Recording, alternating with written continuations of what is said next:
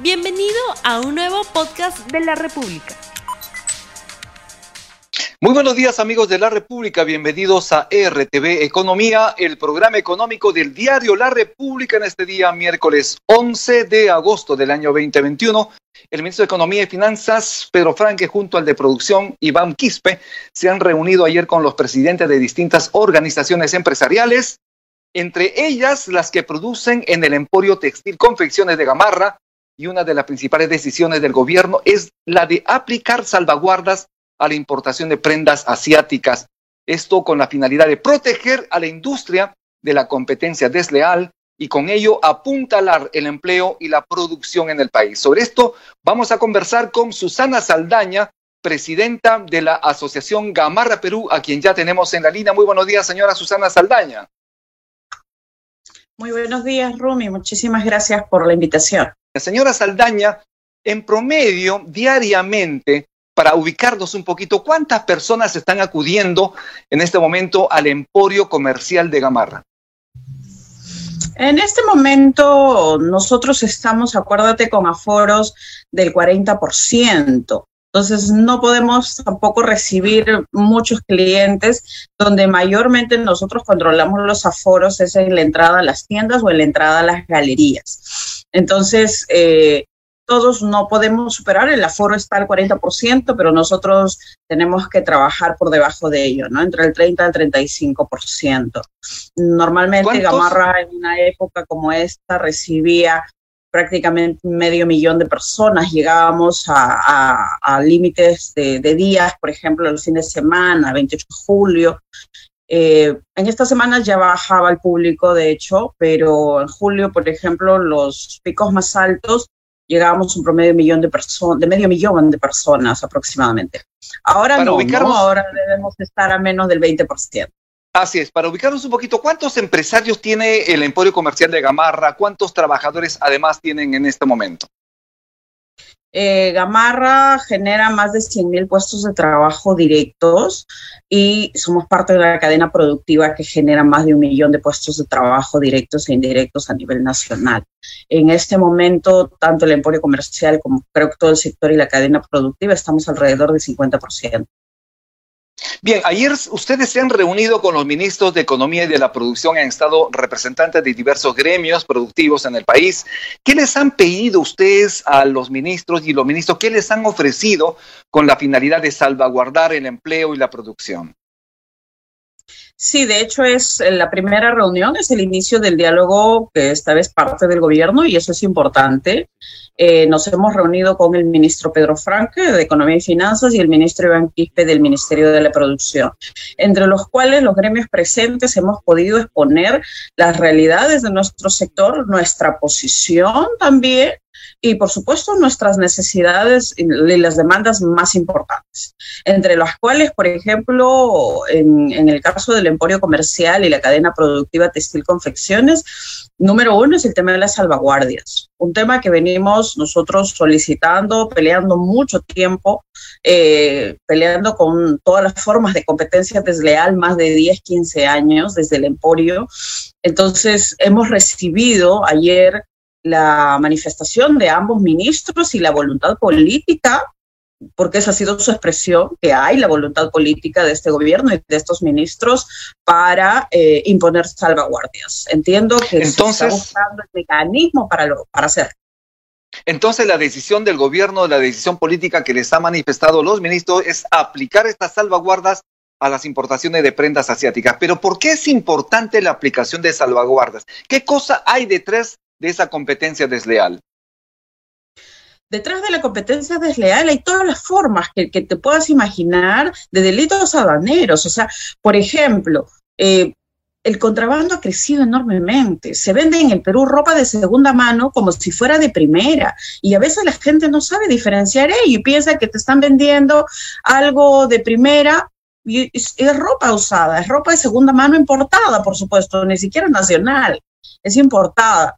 Eh, el contrabando ha crecido en todas sus formas. Ah, estamos hablando de importación formal y la importación informal. Y en la misma importación formal se han encontrado todo tipo de prácticas, prácticas desleales contra el comercio formal, contra la producción nacional y que defraudan al Estado porque el principal afectado en esto es el Estado. Son impuestos que se dejan de pagar y debería importarnos a todos los peruanos. O sea, hemos encontrado prácticas como el dumping, como la subvaluación, eh, prendas que, por ejemplo, un kilo de prendas está muy por debajo del precio de la tela. Entonces, son precios que ni aquí ni en este planeta no se podrían producir a esos costos. Eso es imposible. Entonces, muchos años se han defendido diciendo que no, que es culpa de nosotros los empresarios, que no somos competitivos, que no diseñamos. No es eso. Lo que ha pasado, Rumi, en realidad es que nos han obligado al sector productivo nacional que genera impuestos, que genera puestos de trabajo, que hace empresa en este país y en este país la gasta, lo, poco que tenemos y todos nuestros ingresos nos lo gastamos acá. Nosotros no nos vamos y nos llevamos nuestros capitales a paraísos fiscales cuando algo pasa en el país. Acá nos quedamos y acá la luchamos. Pero nos han obligado a nosotros a competir con gente que defrauda al país, que, miente en las facturas, que no declara lo que es correcto, que no paga sus impuestos de la forma correcta, que no genera puestos de trabajo, que ha convertido el Perú en un lugar para importar prendas, nacionalizarlas y exportarlas a otros países y encima hacer aparecer como si fueran exportaciones nacionales. Entonces, Entiendo. bien por ellos que ganan plata a ese costo, pero eso no es hacer empresa. O sea, nosotros queremos competir igualdad de condiciones. Yo soy empresario, quiero competir con un empresario. Yo no quiero competir y no es justo que el país o el Estado permite, el gobierno permita que haya ese tipo de competencia desleal en todas sus formas, que no haya igualdad de condiciones. Para que la gente lo entienda, ¿cómo se debe aplicar el tipo de salvaguarda que ustedes han solicitado, están exigiendo desde hace más de 10 años, 15 años, como usted lo señala? ¿Y cómo es que ya se ha aplicado anteriormente? Porque ya hubo este tipo de mecanismo de protección a los productores locales, sobre todo al empleo y, también a la tributación del país. ¿Cómo se debe aplicar este tipo de medidas? Sí, en una anterior ocasión hubo salvaguardias, pero sobre todo a la tela, ¿no? Y si no me equivoco, fue por un año. En el caso de nosotros, lo que estamos pidiendo son salvaguardias a las prendas terminadas y que para que también el público que nos está viendo lo entienda, no es una prohibición a las importaciones, para nada. Nosotros somos parte del mercado, eh, creemos en la libre competencia, la defendemos, por supuesto, y en la libertad de mercado. En eso no debe haber ninguna duda. Las salvaguardias son aranceles que se aplican a la, este, a la importación de ciertos tipos, de ciertos países también, donde se ha determinado y se han eh, investigado, Indecopi ha sacado su informe, no es algo que yo diga, la SNI ha hecho muchos informes sobre el tema, hemos trabajado juntos en esto con la Sociedad Nacional de Industrias entonces, son aranceles que se imponen para nivelar un poco los costos que declaran. Por ejemplo, como te decía, no es posible que un kilo de prendas cueste más barato que un kilo de tela. No, no hay forma que eso suceda. Entonces, lo que hay es que están intentando mentirle al Estado, mentirle a la aduana peruana entonces, estos aranceles lo que hacen es nivelar un poco los precios. Eh, nosotros, por ejemplo, no solo creemos que se debe imponer salvaguardias, que ojo, también para que la gente tenga claro, las salvaguardias es un derecho y está dentro de las normas internacionales. No tenemos por qué tenerle miedo, que siempre nos han metido el miedo que qué nos dirán los otros países, que vamos a violar los tratados. No, señores. La salvaguardia está dentro de las normas y los países tienen derecho a imponerlas. ¿Para qué? Cuando existe peligro, cuando existe amenaza de daño, solo a la amenaza o el grave daño a la industria nacional. Y en este caso está más que demostrado, ¿no? No solo y en todo caso, estudios técnicos del INDECOPI lo demuestran así. a propósito de las evidencias que usted señala, ¿cuánto es el impacto en la cadena de producción de textiles y confecciones del país el ingreso de estas prendas importadas de procedencia asiática? Tenemos impacto no solo en la producción, tenemos impacto en el fisco, tenemos impacto también en la generación de empleo y en la permanencia, obviamente, de estos trabajadores que realizan esta labor. ¿Cuál es este impacto en esa cadena de producción? Para que todos lo entendamos fácil. Gracias a estas malas prácticas y estos delitos aduaneros que se han permitido por muchos años, al Perú le han costado más de 120 mil puestos de trabajo. Se han dejado de generar más de 120 mil puestos de trabajo solo por esto. Entonces, yo creo que son 100 mil puestos de trabajo que los necesitamos, ¿no? Y, si nos vamos a los impuestos, yo estoy segura que supieran los 200 mil millones de soles en todos estos años. Entonces, esta situación no puede seguir más, porque la industria en esta época, otra cosa que también nos dicen, y, es, y esto es importante, Rumi, vamos a acabar con los mitos, ¿no? Que nos dicen, no, eh, esto de, de la situación de la confección o de la manufactura nacional es por la pandemia. No, no es así. Esto es un tema que ya lleva muchos años, más de 15 años, y que por la pandemia se ha incrementado. Solo hagamos una comparación bastante sencilla y rápida, Rumi. Gamarra, por ejemplo, estuvo cerrada más de seis meses y no pudimos vender ni producir una sola prenda, porque estuvimos, y testigo es el país, con un candado en la puerta, cerrados completamente, dando el ejemplo de cómo se cumple una cuarentena. Una maravilla y media, costándonos a nosotros empleo, trabajo y al país mucho más. Pero sin embargo, el sector importador aprovechó esta situación y nunca ellos tuvieron eh, cuarentena, se siguieron importando, nunca tuvieron límite en llevar sus productos a todo el país. Estoy hablando de la importación formal y también de la importación informal, porque si tú ves la importación informal, ¿dónde se vende? La prenda que entra en contrabando, que no se boletea, que no se fiscaliza, las prendas de segunda mano, ¿dónde se venden? En el sector informal, en las calles. Y todos hemos visto que el sector informal nunca hubo cuarentena. Entonces, todo eso son formas de competencia desleal que dañan a, las, a la industria nacional y que debería afectarnos y preocuparnos a todos los peruanos porque impactan en los empleos y impactan en los impuestos que se pagan en el Perú. A todos deberían importarnos los impuestos. Se necesitan ahora más que nunca para comprar vacunas, ¿no?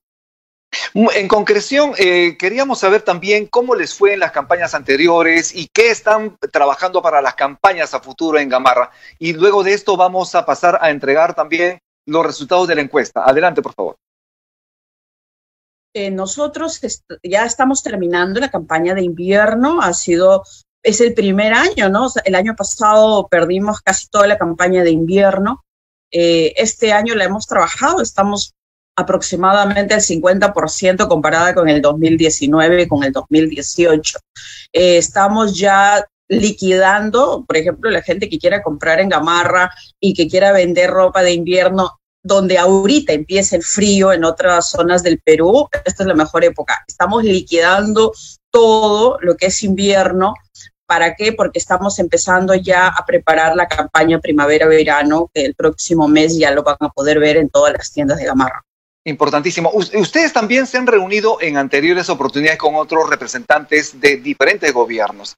Pero ¿qué diferencia lo anterior con lo, con lo de ahora? ¿Ustedes notan de, alguna, de alguna sinceridad, notan de alguna forma esa voluntad política de ayudarlo realmente?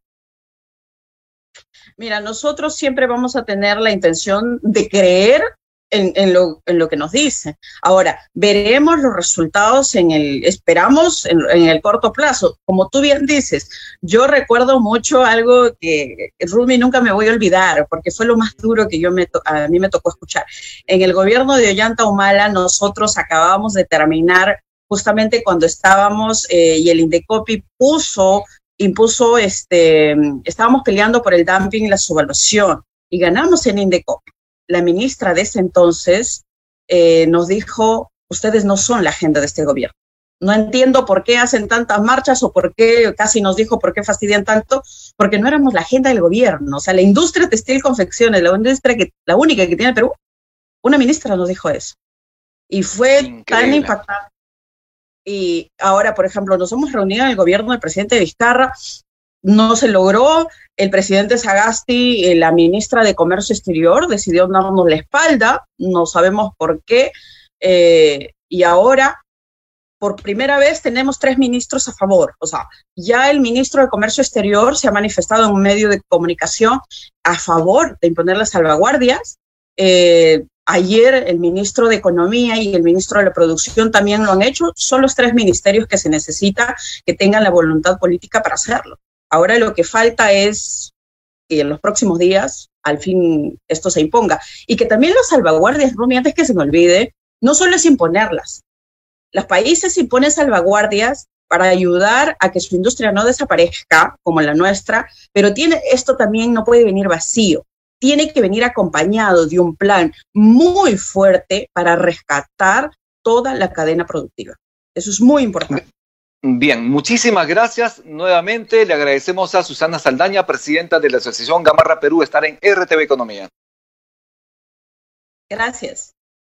Bien, muchísimas gracias. Entonces estuvimos, como dijimos, con Susana Saldaña, presidenta de la Asociación Gamarra Perú. Con esto hemos terminado RTV Economía. Nos vemos el día de mañana en un programa importantísimo para usted. Muchísimas gracias. Tupananchis, Cama, Huarquecuna, Panecuna, Yactamasicuna. Que Dios los bendiga.